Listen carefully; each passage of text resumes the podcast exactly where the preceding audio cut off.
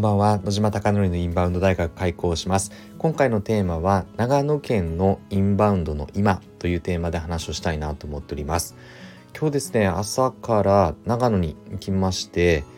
で一日仕事をして帰ってきたのですが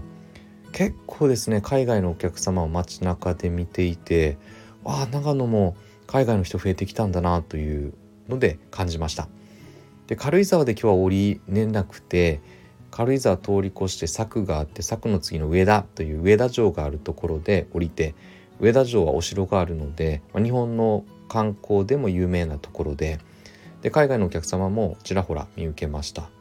ただ、ヨーロッパとかアメリカっていうよりは東南アジア系の方が多いなと思っていて長野の今の状況ってどうなってるのかなっていうのを調べたら2019年の長野県に来た訪日外国人の海外から来たお客様の割合を見てみると台湾が36%程度で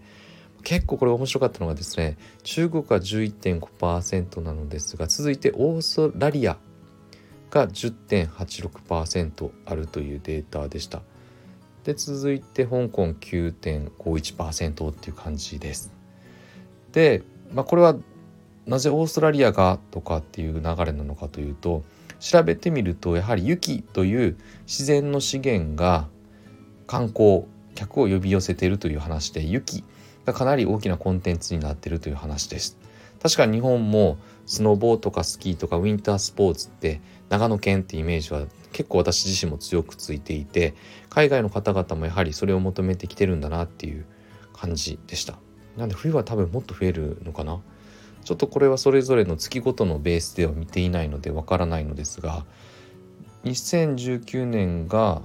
年間を通して91万人来ていて、2020年はコロナになったので20万人戻ってきてておそらく2019年に戻るんだったら年間100万人ぐらい来る感じかなという気がしております。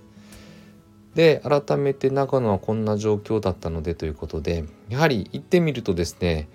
京都に行くと京都の海外のお客さんの,、まあの顔ぶれがあったりとかやっぱり大阪は大阪でとか東京は東京でということで、まあ、仙台は仙台でみたいな。なんで結構やはりですねインバウンドって一括りにしてしまって中国の方一番多いんだっていう日本全体の統計を見ると中国取り組んだ方がいいよねって話なのですが、まあ、当然の話なんですが都道府県で見ると基本的にはこの長野はどこに取り組まなくちゃいけないかというと台湾とあと中国オーストラリアあたりこの3つの国を攻めていこうって話になってくると思います。で当然国民性が違うんで使ってる媒体も違うんでどうしようみたいな中国はウェイボーって言ったところをやっぱり強化していくことが大事で今日はちょうど高木さんというインバウンドにめちゃくちゃ強い方々方と話していて中国取り組んでいきたいですってなってだ TikTok が最近解放されたされてないみたいなだから今まで TikTok ってあの中国のみの情報しか中国の方は得られなかったらしいんですがそこは緩和されたぞみたいなのも聞いていたのですがやっぱり緩和されてもですねなかなかやっぱ情報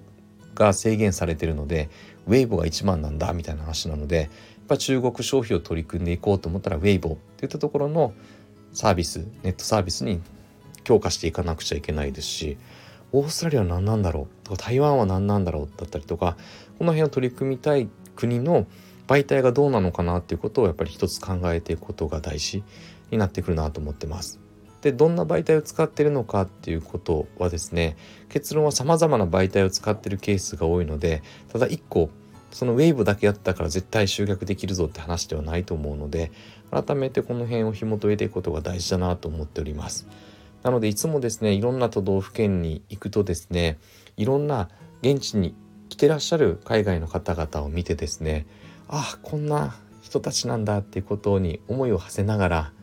そしてなぜ来たのかなっていうことを考えながらで実際に調べるという癖が私は今ついております。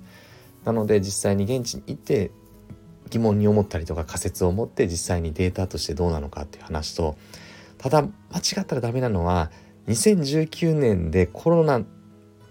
にな2020年になってしまったんでコロナでデータが止まってしまっていて、まあ、20年21年22年ほぼ使い物にならないデータなのでつまり空白がブランクが3年あるので過去の2019年の3年前4年前のデータを信じていいのかっていうこともやっぱりこれはしっかり分かっておくことが大事かなと思っております。あくまで参考にしながらも34年経ったら世の中なんてガラッて変わってしまっているのでそこを抑えていくことも大事かなということを改めて今日は自分自身で気づきました。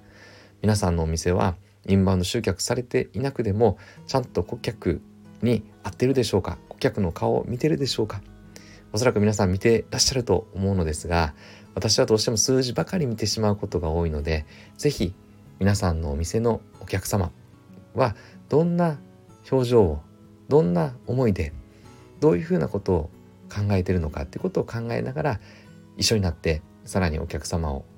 満足したりとか喜ばしたりとかできるようになっていくことができればなと思っております。今回も最後までご清聴いただきまして本当にいつもありがとうございます。あなたのお店がたくさんのお客様で溢れることを願って焼肉マフィアが海外のお客様が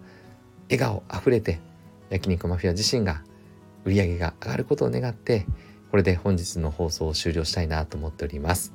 あ最後に忘れておりました。池袋にある焼肉マフィアは YouTube 講演家の鴨頭義人さんが経営をしているお店です。そのお店では月賞2000万円に売り上げを回復しようということでインバウンドの戦略チームが去年の7月末から出来上がっております。そこで SNS の取り組みインフルエンサーマーケティングありとあらゆることを取り組んでいて良かったこと失敗したこと当然あるのでその中で皆さんに共有できることをスタンド FM を通して伝えていきたいなと思っております。今の焼肉マフィアのうまくいかないことはですねうんとインスタグラムで欧米諸国アメリカとかヨーロッパの方々の客層は増えたんですが東南アジア系の方々は最終的な今の現段階ではあの多くなくて最終的にはどうなるかまだわからないんですが最初ベトナムとかインドネシアとか多かったんですがやっぱり割合を見てみると欧米諸国が多いなと思っているので、まあ、インスタグラムっていう媒体がですねその東南アジア全体をカバーしてないんだなってことも最近は課題問題点としては感じておりますのでこの辺も解決していきたいなと思っております。最後に焼肉マフィアの紹介とそして焼肉マフィアの課題を共有させていただきました。おやすみなさい。